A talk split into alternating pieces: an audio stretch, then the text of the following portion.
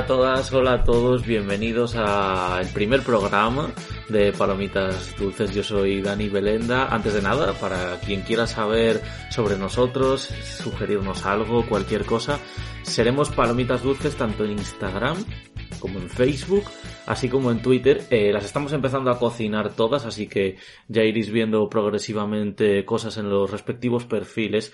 Eh, voy a meterme rápido con un poquito con qué va a ser el programa. En este programa básicamente eh, lo que queremos es hablar sobre cine, a veces temáticamente, a veces un poco menos temáticamente, hablando por ejemplo de, estrenos, hablando sobre alguna adaptación de algún autor, eh, y bueno, es un programa en el que tampoco os preocupéis eh, por si en algún momento nos podemos poner demasiado técnicos o no, porque vamos a intentar eh, ser lo más... Mm, quiero decir que, que, todo el mundo se sienta cómodo, más o menos, y que no se alarme.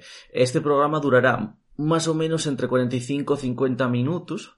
Y aparte de la sección principal que ya medio antes os he anunciado con esta entradilla, también tendremos otras dos mini secciones que a continuación dentro de, este, de esta propia grabación veréis.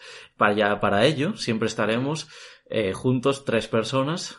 Eh, una de ellas es Iván Belenda, eh, otra es Oscar Gómez y yo mismo. Hola chicos, ¿qué tal? ¿Cómo estáis hoy? Hola, Muy buenas. ¿Cómo estamos? Muy buenas. Bueno, sobre la duración estamos hablando de 45-50 minutos, pero que que igual un día nos calentamos y hacemos 20 minutos más o así. Sí, es posible eh, que en algún momento se nos vaya la pinza y... Pero intenta, vamos a intentar o sea, nosotros al final era ajustarlo un poco a la media, ¿no?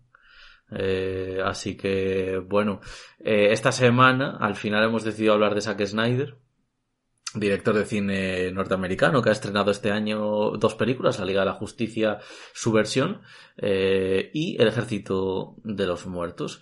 Eh, y bueno, es así como lo vamos a hacer en la mayoría de los programas. Una de estas primeras dos minisecciones que, que os hemos anunciado antes será la que siempre eh, abra el telón de palomitas dulces. Así que cuando quieras, Ibi, vamos allá con los noti estrenos.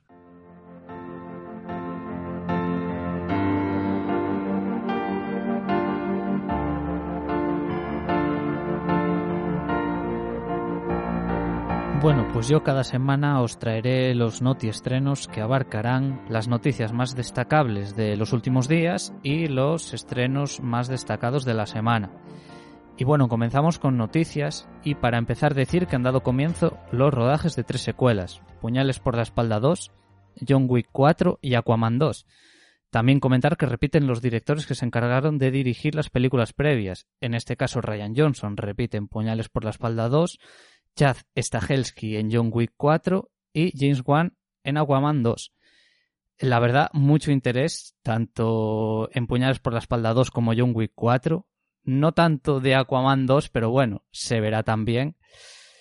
Y bueno, esta sería como la... Es de James Wan. Es de James Wan. Y la primera a mí me moló. Interesante. Sí. Sí. Hmm. Pero bueno, veremos qué, qué nos ofrecen eh, en estas secuelas.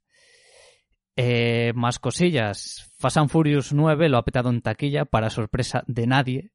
De hecho, en Norteamérica ha conseguido más o menos 70 millones de dólares en su primer fin de semana y sumado a lo que ha conseguido en otros territorios, la cifra se eleva a más de 400 millones. Y bueno, con estos datos se convierte en el mejor estreno, estreno, en tiempos de pandemia. La verdad es que la peña no se cansa de, de ver. Eh, Toreto a Toreto y sus colegas. además es de estas películas que no puede, si quieres ir a ver al cine, no puedes ir las primeras semanas porque está lleno de gente que no, que está voceando en el cine cuando la ve porque eh, pierde la cabeza por ella, o sea. Claro, si la quieres ver eh, más tranquilamente, lo dicho, tienes, como dices, tenemos que esperar unas semanitas, ¿no? Como a la, segunda o tercera semana que seguro que llega sí o sí, porque también en España lo peta. Además, le, por lo menos en los cines de aquí, de nuestra ciudad, eh, le han metido creo que cuatro sesiones eh, al día, divididos en dos salas. Eh, entonces, a ver, tiene pinta de que lo va a seguir petando.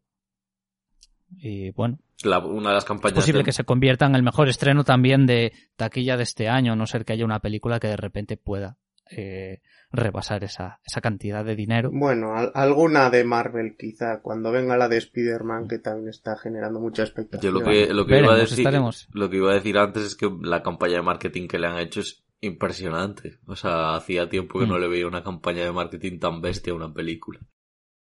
Hmm.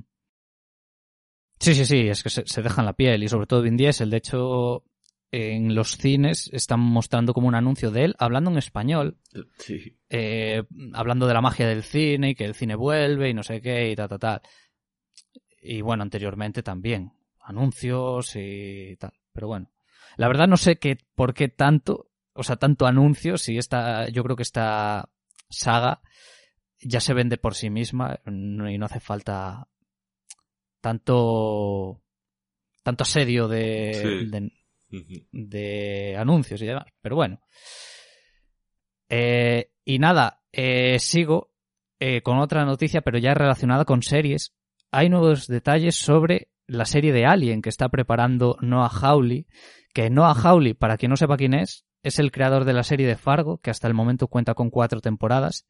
Pero bueno, volviendo sobre la serie de Alien, Hawley ha dejado claro que el personaje de Ripley, protagonista de la saga, no aparecerá, que la trama se desarrollará en la Tierra y abordará la lucha de clases y que la idea es centrarse en el elemento humano de la franquicia. Yo entiendo que se refiere a este tipo de personajes que podemos ver en, a lo largo de, de la saga que quieren experimentar con el, con el alien y eh, con propósitos, pues en fin, poco, ¿cómo decirlo? Poco... Poco morales. Poco morales, exactamente, sí.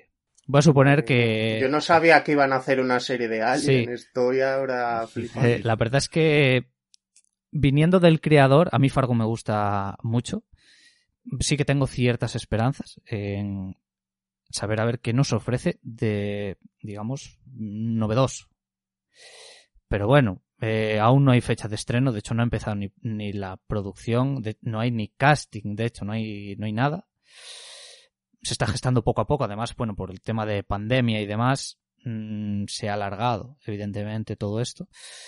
Entonces, bueno, veremos cómo. Veremos a ver, lo dicho, qué nos ofrecen. Será para Disney Plus, ¿no? Eh, Como fue. Puede ser, puede ser, sí, sí, sí. Si no, es que me parece que en el paquete también se compró Disney Plus Alien, aunque. Hmm posible, Queda un poco raro en el tono general de Disney meter una película. una, serie, de Alien. bueno. Bueno, ahora como tienen lo de Stars, lo dejan ahí apartado y ya está. Mm. Bueno, apartado en ese sentido. Y bueno, ya no hay más noticias, entonces paso con los estrenos, que en cines tenemos este viernes 9 de julio dos a destacar. Uno es Viuda Negra, la nueva película del universo cinematográfico de Marvel que protagoniza Scarlett Johansson y dirige la guionista y directora Kate Shortland. Curiosa su elección porque viendo su filmografía no, no hay nada que hubiese permitido adivinar que, que fuese la elegida para dirigir esta peli, ya que su filmografía se basa en dramas, eh, cine independiente, pelis de poco presupuesto y demás. Eh, encima es eso, eh, muy centradas en drama, drama, drama, dramón, eh, y... Pero bueno, Marvel siempre suele dar oportunidad a, directores y directoras desconocidos, que... Pero bueno. Que luego no se nota, luego no se nota tanto su trabajo, ¿no? O sea, es como... Realmente no, porque... Como al fin y al cabo está Kevin Feige en todo. Es que, es, pues que, es eso, es que son películas muy de producción, o sea, muy de... Sí, eh, además, eh, si es verdad, Marvel, la personalidad de los directores suele brillar por su ausencia, es decir, hay, hay excepciones, como por ejemplo, una de las peores valoradas que a mí me gusta sin encantarme, la de Thor, la primera de Thor, que la dirige Kenneth Branagh, que es muy, es un director muy deudor de Shakespeare, de hecho su filmografía, si le echáis un vistazo, tiene un montón de adaptaciones de Shakespeare y la historia de Thor casa un poco con su estilo. Y sí que imprime un poco de personalidad, pero en general, eh, bueno, otro ejemplo sería James Gunn, Eh, el que hizo Pantera Negra, no me viene ahora el eh, nombre, Ryan Coogler. pero- sí, ahí Mm, también Ese en las que hizo de Creed también se- tenían un estilo un poco más personal. Sí, pero en general son películas eh, que no. O sea, los directores no suelen tener una personalidad muy marcada. Y si la tienen, suele. Marvel suele echársela por tierra. A ver. eh, Taparla taparla por- un poco, sí. Sí. Porque, eh, pero bueno, volviendo a Viuda Negra, las críticas han sido buenas en general, aunque a ver, siempre que se estrena algo de Marvel, lo raro es que las críticas sean malas. Así que bueno, Sí, igual esto tampoco tienen a la mucho crítica ganada desde, desde, desde, siempre. siempre. Pero bueno, habrá que verla, a ver qué tal. Eh, y bueno, el otro estreno es la nueva peli de Santiago Segura, la de A Todo Tren Destino Asturias, que es una comedia familiar protagonizada por el mismo Segura y Leo Harlen. Poco que añadir sobre esta peli, la verdad, no sé, ¿queréis decir algo? Bueno, que Santiago Segura eh, antes solo sacaba Torrente y lleva desde creo que 2017 que saca una película por año y, y como genio también del marketing que es, hace cada ex- va éxito por película, o sea, yo creo que, que va a estar en la línea de las últimas que ha hecho y que va a ser un entretenimiento familiar y que seguramente va a ir bien. O sea, si todavía no se la ha pegado Santiago Segura, no creo que esta tenga más boletos. Bueno, lo, lo descubriremos a partir, ya digo, del día del viernes 9 de julio. Y nada, para finalizar, en Netflix también hay dos estrenos que podemos destacar. Una es la temporada final de una serie y otra es una película. Eh, la serie que finaliza es Atípico, con su cuarta temporada, una comedia dramática sobre el autismo que ha tenido por lo general muy buenas críticas a lo largo de, las temporadas. Y la película es la segunda parte de la trilogía de la calle de- del terror. Y para situaros, Netflix anunció hace un tiempo esta trilogía y que empezaría a estrenarla el primer viernes de julio, o sea, el día 2. Cada película se ambienta en una época diferente, la primera en 1994, la segunda en 1978 y la tercera en 1666. Por lo tanto, como he dicho, este viernes toca la segunda parte. Dirige la trilogía eh, Leigh Janiak, una directora con una carrera enfocada en el terror y que ha dirigido capítulos de series como Scream, por ejemplo. Y nada, decir que esta trilogía adapta los libros de R.L. Stein, que bueno, para quien no lo conozca, es un escritor de novelas de terror para un público joven. Y bueno, de hecho, eh, en los 90 se hizo una serie eh, basada en sus libros bastante famosa, titulada Pesadillas, y que también últimamente se han hecho dos películas tituladas de la también Ah, sí. de la misma forma, una en 2015 y otra en 2018, protagonizadas por el actor y músico Jack Black. Eh, no pinta mal esta trilogía de la calle del terror, de hecho eh, ya se ha estrenado, como he dicho, la primera parte, con unas críticas bastante decentes. Eh, entonces, bueno, eh, a ver qué, qué nos depara la trilogía entera. Y poco más que comentar. ¿Queréis, ¿queréis decir algo? ¿O Yo ya? simplemente, yo simplemente que, que en tema de noticias de series también han comenzado el rodaje de, de Last of Us para los que les gusten los videojuegos. Y está ahí Pedro Pascal a tope en otra serie más que va a hacer del prota además. Mm, Tiene muy buena pinta, tiene muy muy muy muy buena pinta. Mm. Así que Sí, sí, además del- con sí, Además del creador de, de Chernóbil. del creador de Chernobyl, tie- tiene directores dos directores interesantes que creo que son europeos Mm. y tal para que le den supongo ese tono así un poco pues eso áspero robusto que necesita la serie así que muy interesante Bueno, pues nada, lo dicho, hasta aquí. Esto es lo que os traigo para esta semana. Y nada, volveremos la semana siguiente con más noticias y más estrenos.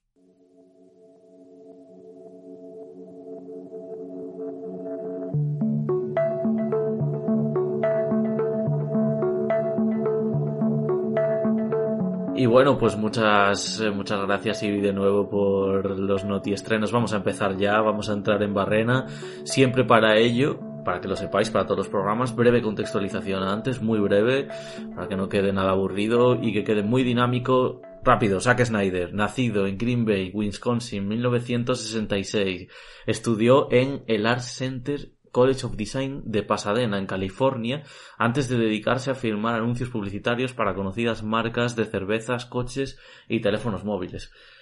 Y después de la publicidad se pasó al documental con el baloncestista Michael Jordan, al que cogió a principios de los 90 e hizo un pequeño documental de menos de una hora en el que recopiló su trayectoria hasta la fecha en que ya era una superestrella pero no se había arrancado a ganar los anillos de tres en tres. Luego, unos años después, eh, junto a su esposa Débora y su socio Wesley Kohler, fundó en 2000, la productora The Stone Quarry, con la que produjo su primera película Down of the Dead, conocida en España como Amanecer de los Muertos. Amanecer de los Muertos tuvo un presupuesto de 28 millones y recaudó más de 100, con lo que demostró a los estudios de Hollywood que era muy capaz de generar beneficios desde su primera película. Eh, que la película es un remake de una de 1978 del mismo nombre, dirigida por el director de culmen el que le inició y el que le ha dado muchas de sus más grandes cotas el, el cine de, de zombies caníbales, George Romero.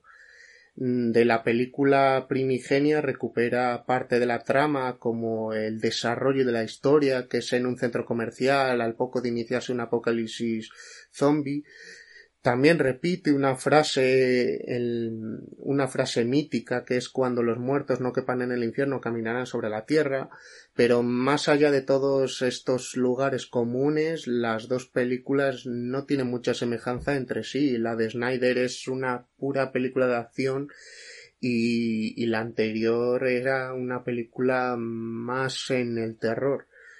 Eh, en el equipo de la película, en la parte del guion, estaba James Gunn, que después se ha labrado una gran carrera como director haciendo las películas de Guardianes de la Galaxia, entre otras. Y respecto al reparto, es bastante coral, no son caras muy conocidas, pero sí que son reconocibles. Está Ty Barrell, que hace de Phil Dunphy en Mother Family, eh, Vin Reigns, que hace del mítico Marcellus Wallace en Pulp Fiction, o de Luther Strickle en la saga de Misión Imposible.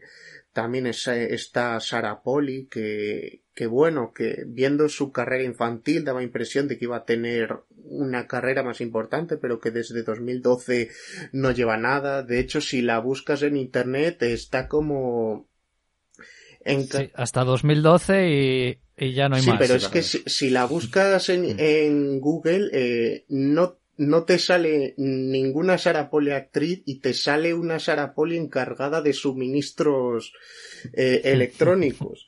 Eh, luego también hay un pequeño cameo del actor, director especialista y sobre todo artista de efectos especiales y maquillaje Tom Savini, que interpreta a un sheriff que en una transmisión televisiva eh, explica de cómo derrotar a los zombies. Y, y a mí es la, es mi película favorita de Zack Snyder, aunque aunque prefiero la película original. Eh, bueno, yo, yo prefiero más la de Snyder, pero, pero bueno, ya podemos debatir después. Sí. Más tranquilamente. La película tiene. La película de Snyder tiene una cosa que, que digo yo en primer lugar, pero que vamos, que en todas las películas que vamos a hablar lo vamos a repetir una y otra vez, que es que si en algo es bueno Zack Snyder es en hacer unos arranques sensacionales eh, tanto mm. en sus primeras escenas como en los títulos de crédito, que suele acompañar de músicas muy reconocibles. En este caso, coge la canción de, del cantante country Johnny Cash, When a Man Comes Round, y, muestra los primeros días de, de cómo avanza el virus por todo, por todo el, por todo el continente americano, que es lo que lo que importa a los americanos, que son los que pagan por estas películas, sobre todo. Claro, no vaya a ser que muestren el. Sí, di Dani. No, no, yo iba a decir que para mí lo del tema de los créditos eh, es una baza que le tengo que dar, bueno, también ya estamos diciendo que es una baza, pero es que es una baza que le tengo que dar en contraposición con los guiones que escribe, porque para mí los, los créditos y las intros de Zack Snyder y tal, creo que contextualizan muy bien las historias y como, por ejemplo, dice Oscar, explica lo del virus, en Watchmen me parece que explica, cuenta muchas historias muy bien. con los créditos, es, decir, creo que nos sitúa súper bien. Y a mí creo que es lo que más me gusta de, de sus créditos, que por cierto me los he visto muchísimas veces aparte, porque como extractos únicos o, o secuencias únicas de la película, de, de, las películas de él, me gustan muchísimo. Sobre todo. Y, en Ejército, sobre todo. En Ejército de los Muertos pasa también algo, algo parecido. Es decir, una mini película, de hecho, te recrea dentro de, de esos créditos iniciales.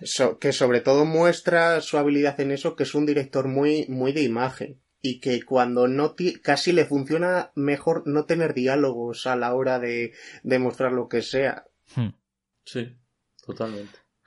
Creo que, podemos coincidir en que eh, teniendo sus más y sus... O sea, podemos opinar si es buen director, si es mal director, si tiene sus puntos positivos o negativos, pero creo, desde mi punto de vista, que es mejor director que escritor que guionista. Sin, sin duda, o sea, en pocas películas ha participado de forma real, o sea, sí que hay varias películas en las que son ideas de él o que ha coescrito, pero yo creo que muchas de sus películas además están estructuradas mm, de forma que él pueda lucirse pero aun cuando el guion es suyo, no, no es que sean historias personales, son personales para que, porque él sabe cómo lucirse.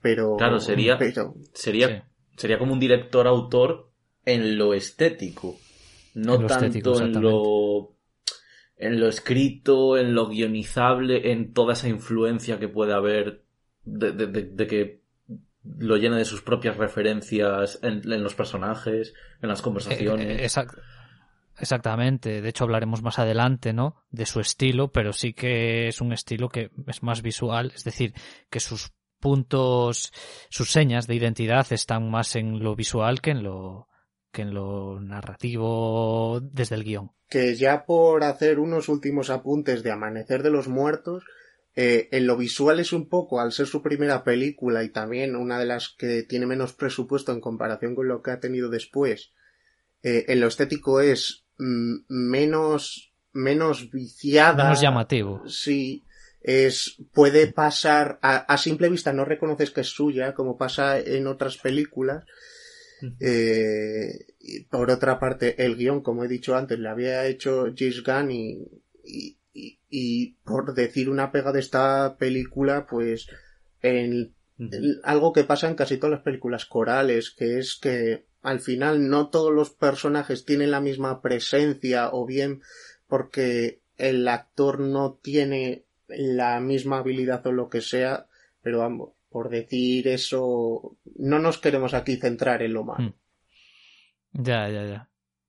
Bueno, te había dicho eh, antes de que a mí eh, esta, esta peli de Snyder, este Amanecer de los Muertos, me gusta más que la de Romero. Creo que...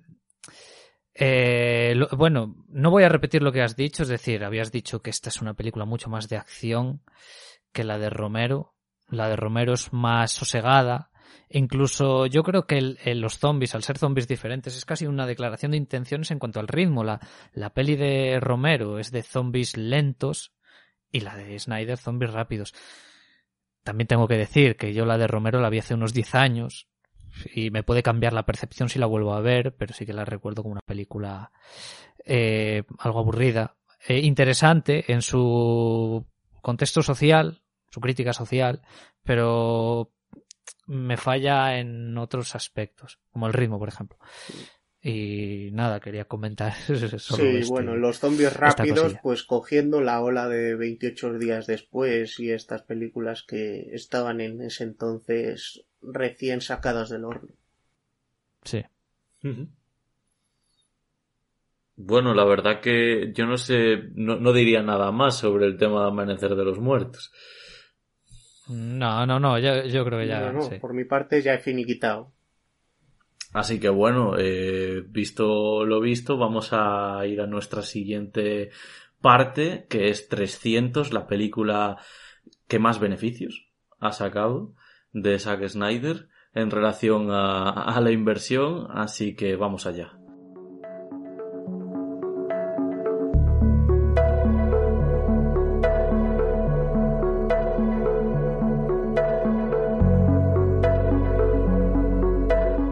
Bueno, pues yo hablaré un poquitín de 300, no me extenderé demasiado y nada, vamos a, ello.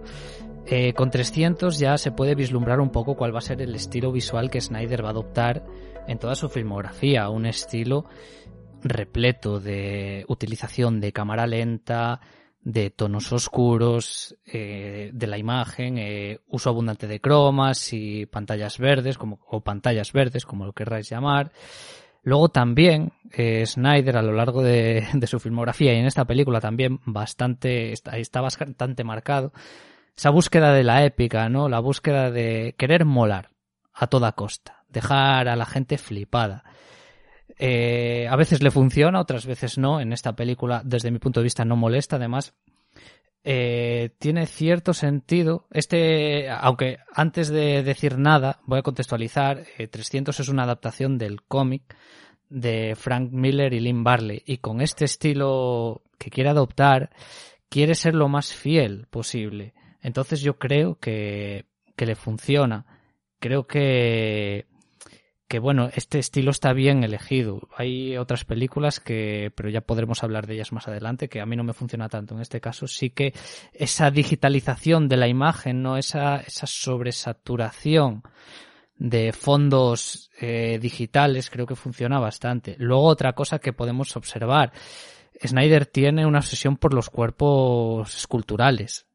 Y porque, por ejemplo, aquí en los protagonistas se puede ver. Luego en Watchmen, que también es otra adaptación, pero el personaje del Doctor Manhattan también es así. Eh, el hombre de acero, el Superman de Zack Snyder. De hecho, Oscar un día en una conversación ya lo había, ya me lo había, nos lo había comentado, de que era el Superman. No hay un Superman más petado. No hay, no hay Superman, exactamente.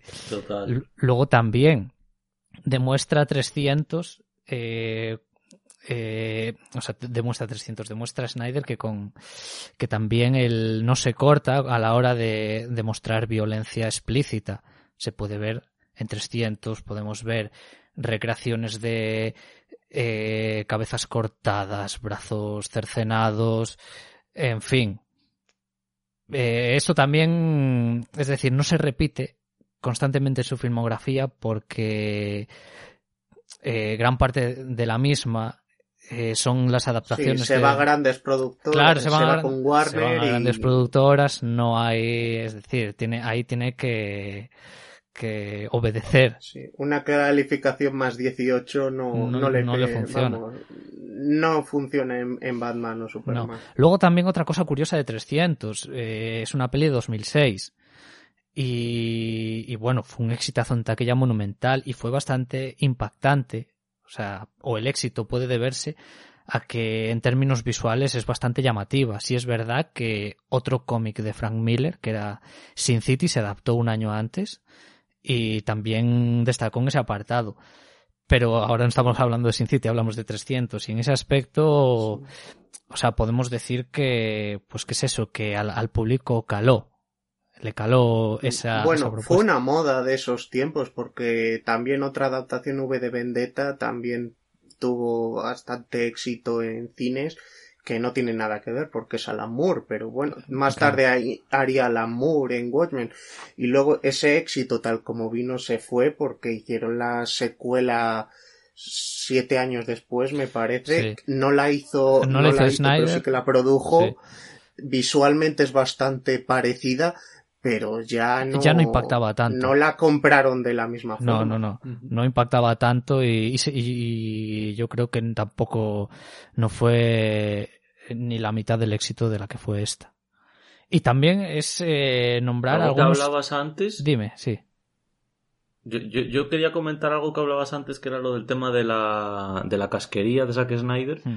que es una casquería digital. Digital, hombre, claro. Eh, yo en general, vamos, o, bueno, no sé si recuerdo que un día me habías dicho tú que en esta última película que tiene en Ejército de, los Muertos, Ejército de los Muertos, sí que había algo de casquería eh, casquería artesanal, ¿no? Es decir, ahí, porque a mí me sorprendió en ese aspecto, es decir, hay sangre digital, pero luego hay momentos de, de casquería, pues como he dicho, eh, artesanal, sin, sin atisbo de ordenador, pero que yo agradezco. A ver, eh, yo prefiero una cosa y, me voy a eh, me voy a ir un momento del tema, pero por ejemplo las dos pelis de La Cosa, La Cosa de John Carpenter y su precuela que salió en 2011, se nota como los efectos visuales hechos a mano de eh, la peli de, de Carpenter son mucho mejores, yo creo, que los efectos digitales del 2011.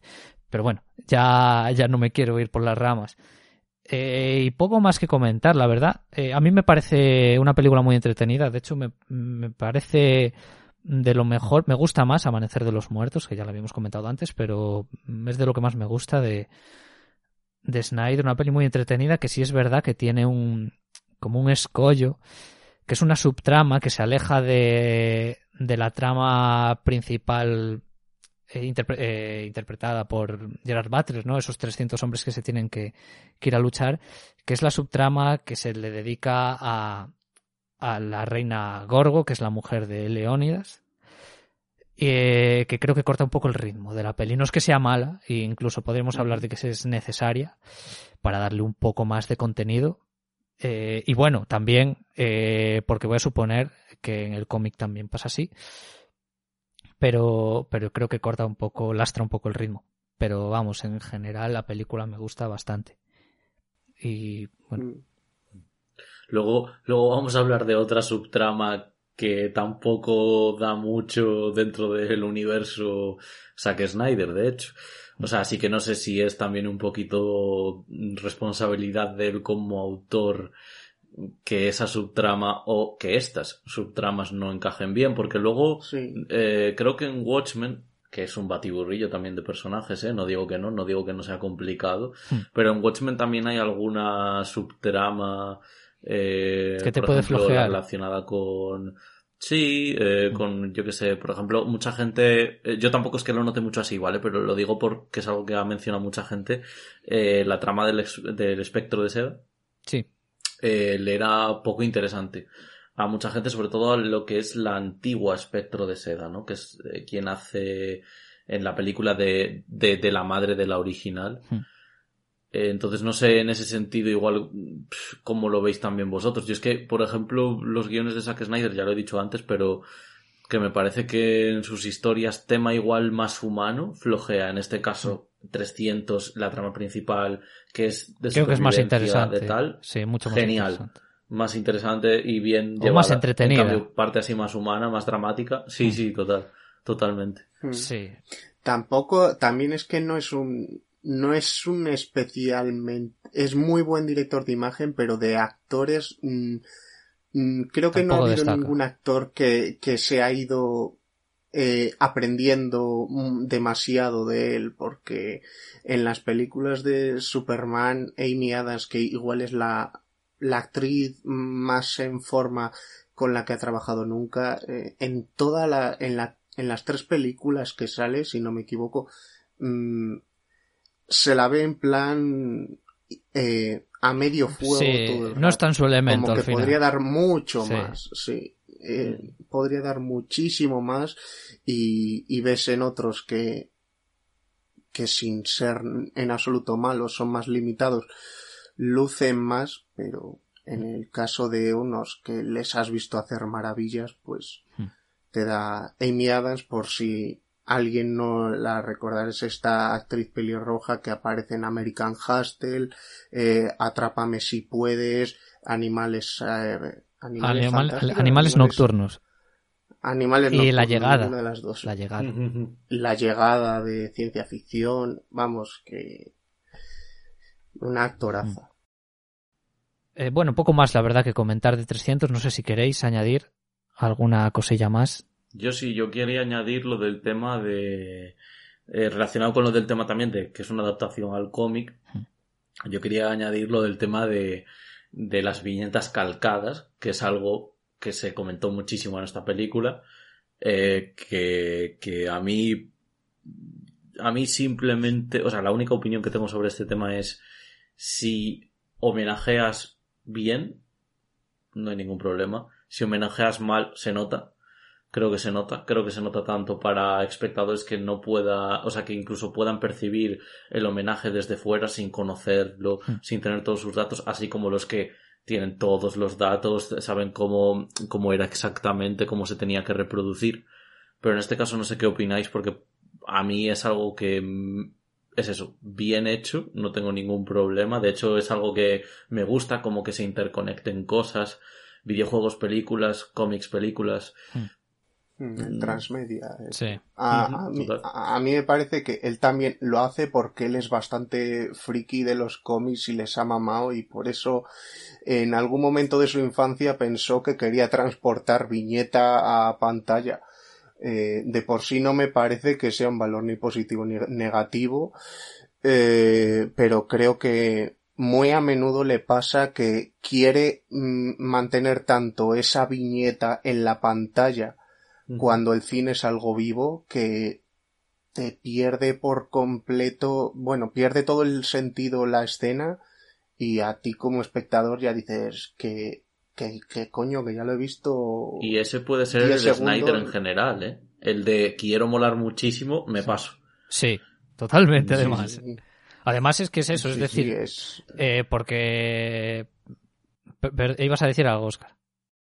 Bueno, que es que en eso, que en lo de pasarse es un poco como Michael Bay, hmm. pero un poquitín más refinadillo, con un poco más de aprecio por la mujer, porque Michael Bay en ese aspecto tela y este bastante mejor. Bueno, bastante mejor, pero, tampoco nos, nos vengamos arriba. Sí, bueno, también. Pero bueno.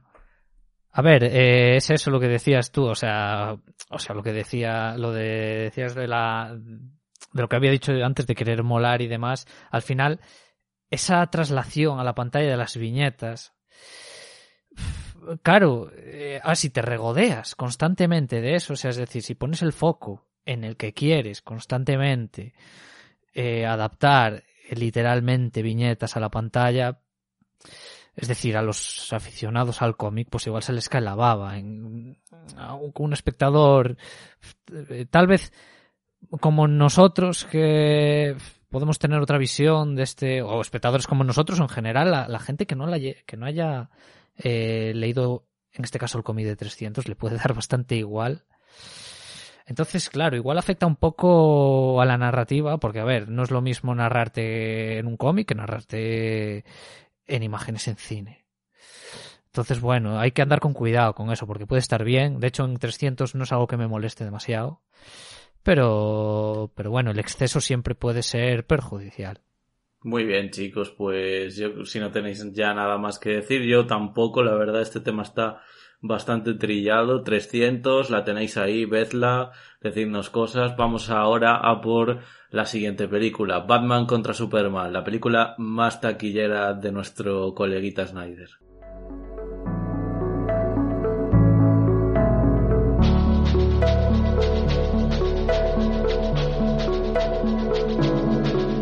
Bueno, pues vamos a comenzar entonces con la película que más pasta ha sacado de Zack Snyder, Batman contra Superman, una película que fui a ver con Evi al cine, eh, aquí en nuestra ciudad. Eh, fue una película que encima muy interesante que fuéramos en concreto dos perspectivas tan diferentes para ver la película porque una perspectiva era la de la esperanza, por así decirlo, esperanza porque salga todo bien, porque vaya todo súper bien, porque sea una película que nos guste mucho dentro del universo de DC y luego, digamos, la, la parte tuya, Ivy, que era un poco bueno, expectativas así neutras. Eh... Sí, que no, que a ver, que yo iba yo iba a ver una peli entretenida y, y tampoco me esperaba gran cosa. Eh, exactamente, también obviamente porque, eh, bueno, este, foro interno, ¿no? Pero es como, a mí me gusta mucho Batman y quiero que las pelis de Batman salgan bien en general, es decir, me gusta que los productos eh, de este universo de DC salgan bien y cuando no salen bien me jode, por, por, poner un ejemplo, muchísimo más que las de Marvel, que me vienen dando un poco igual si les sale mal o les, o les sale bien, por ejemplo. Pero bueno, eh, Batman contra Superman, eh, comentando cosas así de la película. Bueno, peli de 2016, eh, peli con un elenco muy grande de actores, como luego también se extendió en la, en la Liga de la Justicia. Eh, película que para mí, por hacer un, lo mejor, lo peor, para mí lo mejor es el tema de, de la rivalidad entre ellos. Me parece que está bien explicada y creo que está bien resuelta después en los combates. A mí lo que es tema el combate de ellos dos, que no sé si llega a durar casi como 6-7 mm, minutos o así, me parece que está muy bien rodado, me gusta, creo que además eh, dice de ellos dos mucho. Eh, eh, digamos, explicando lo que es la, la, versatilidad de Batman contra cualquier enemigo y explicando también la propia fuerza sobrehumana de, de del considerado un dios como es Superman. Y, y luego lo peor, eh, el guion, como siempre, el muchacho Snyder no, no nos, no nos defrauda ni para bien ni para mal. O sea, el tío es constante con su, con lo que, con lo que suele hacer bien y con lo que suele hacer mal. Y en este caso, pues yo creo que el guion flojea mucho y al guionista, que lo hemos comentado muchas veces off the record, pero lo comentamos aquí, es Chris Terrio, que Chris Terrio, eh, digamos que estuvo muy en boca en 2013, porque en 2013 había una película de Ben Affleck que se llamaba Argo, que él guionizaba y eh, yo creo que llegó a ganar, bueno, va a estar nominado seguro, pero yo creo que llegó a ganar eh, algún premio tocho por, por el guion. Y... Yo creo que él ganó el, el Oscar. Sí, ¿no? O sea, sí, exacto. O sea, yo creo que ganó el Oscar. Eh, no sé si, ¿qué se consideraba? ¿Guión adaptado o original? Mm. creo que era adaptado. Adaptado. no estoy muy seguro. Bueno, no sé, pero vamos. No, eh, no estoy muy seguro. De las memorias de, de las memorias del hombre que le pasó. Vale, de acuerdo, pues, pues eso, o sea, premiado hace tres años y tal.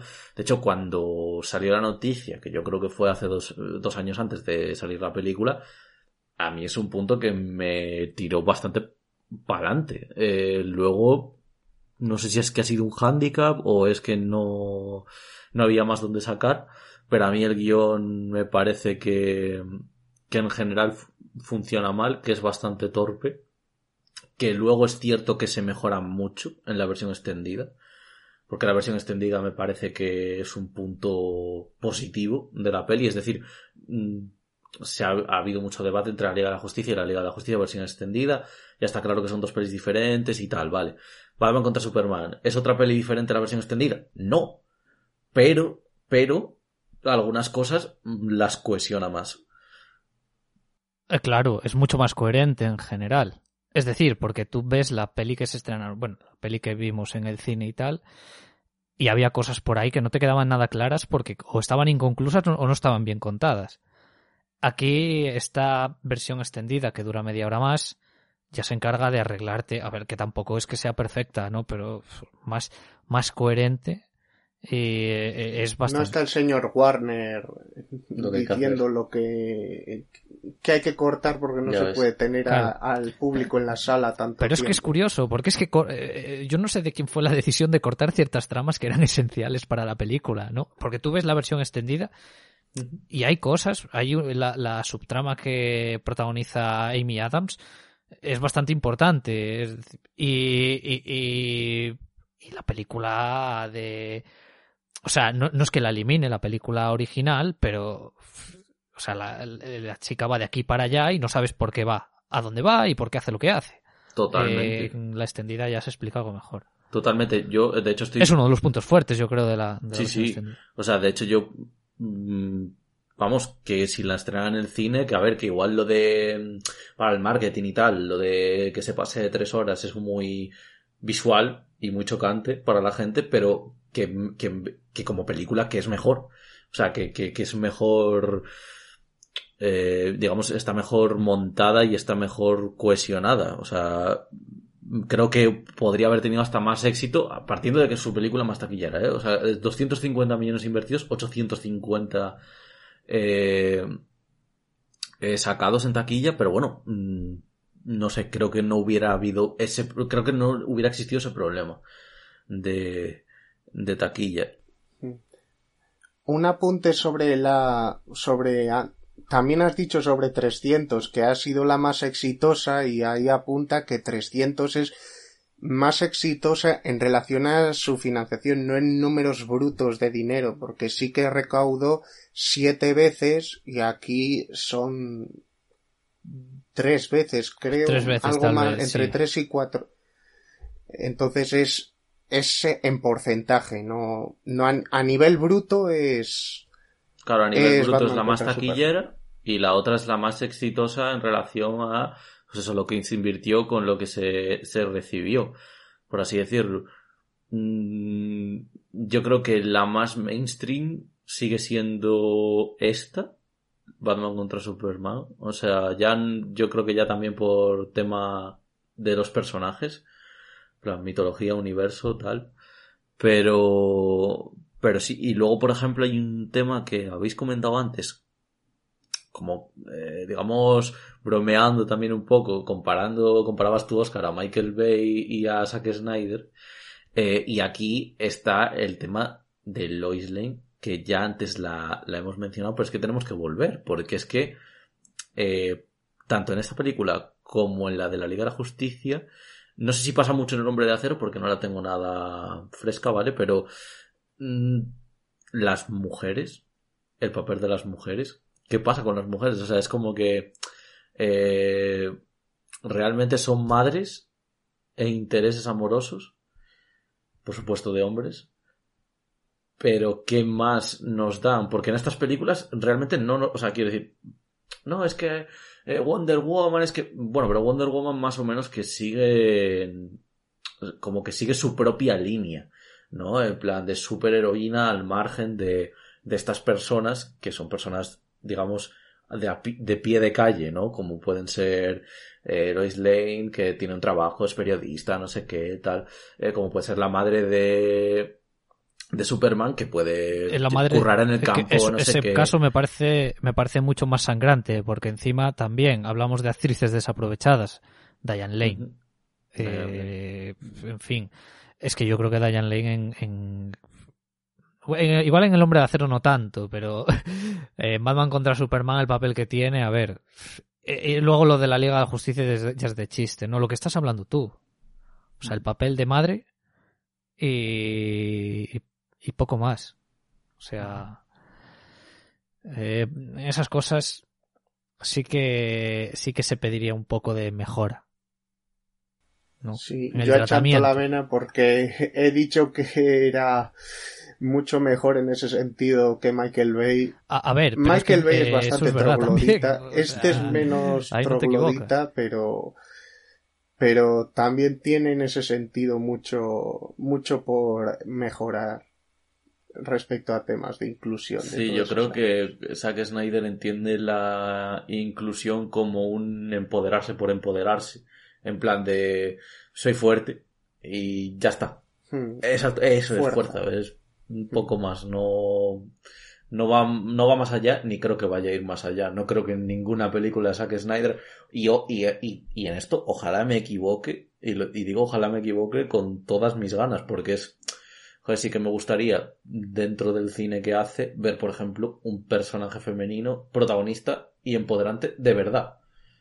No empoderante de lo que has dicho, precisamente lo que has dicho tú, Oscar, que es como simplemente mostrar fuerza por fuerza, sino mostrar una fuerza interior, mostrar una fuerza eh, de, pues eso, de, de superación, eh, como yo que sé, se me viene mucho a la cabeza eh, con estos ejemplos de, de fuerza, digamos, eh, con muchos matices y tal, se me viene mucho Furiosa eh, a la cabeza, ¿no?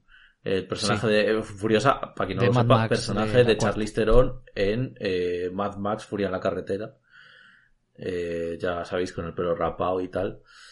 Y a mí siempre se me viene a la cabeza ella. Decías algo, ¿no, Ivy? No, no, no. No, no, no, vale, creía que ibas a No, decir no, algo. que dijiste lo de con- Furiosa y Sí. solo dije nada, una punta. Sí, que tal cual, ¿no? O sea, que, que Furiosa es un poco ese ejemplo. Y bueno, pues yo no sé si queréis decir algo más sobre el tema de, de Batman contra Superman. Yo creo que ya está bastante trillado también. Creo que al final es una película como las otras. Hay que verla, hay que contrastarla dentro del cine de Snyder, porque creo que a pesar de que nos hemos guiado un poco por las más exitosas en taquilla, ya sea pues eso en relación a eh, inversión o en relación al, al- a lo bruto que, que se reciba de la taquilla, creo que son películas importantes en su filmografía y creo que, digamos, lo, explican a él muy bien. Y yo creo que con estas tres lo hemos explicado a él como director eh, muy bien. Así que, bueno, dicho esto, si bien al principio eh, teníamos nuestra primera mini sección, ahora tenemos la siguiente, eh, que será presentada por Oscar. Y bueno, eh, os dejo con él para que os comente un poco cómo va a ir. Os hago una intro así un poquito de cómo va a ir y ya vamos a ir, vamos a ir escuchándole, ¿vale? Vamos entonces.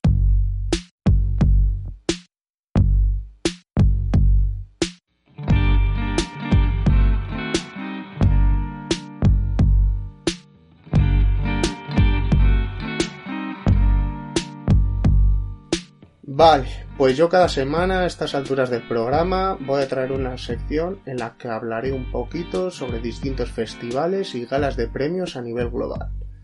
Comentaré desde cuándo se dan, las películas que han pasado recientemente o a lo largo de los años, si, etcétera. Para el primer programa voy a hablar de los premios David y Donatello.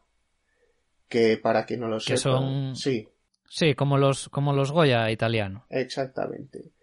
En este 2021, la gala se celebró el 11 de mayo y la ganadora fue la película Quería encontrarme.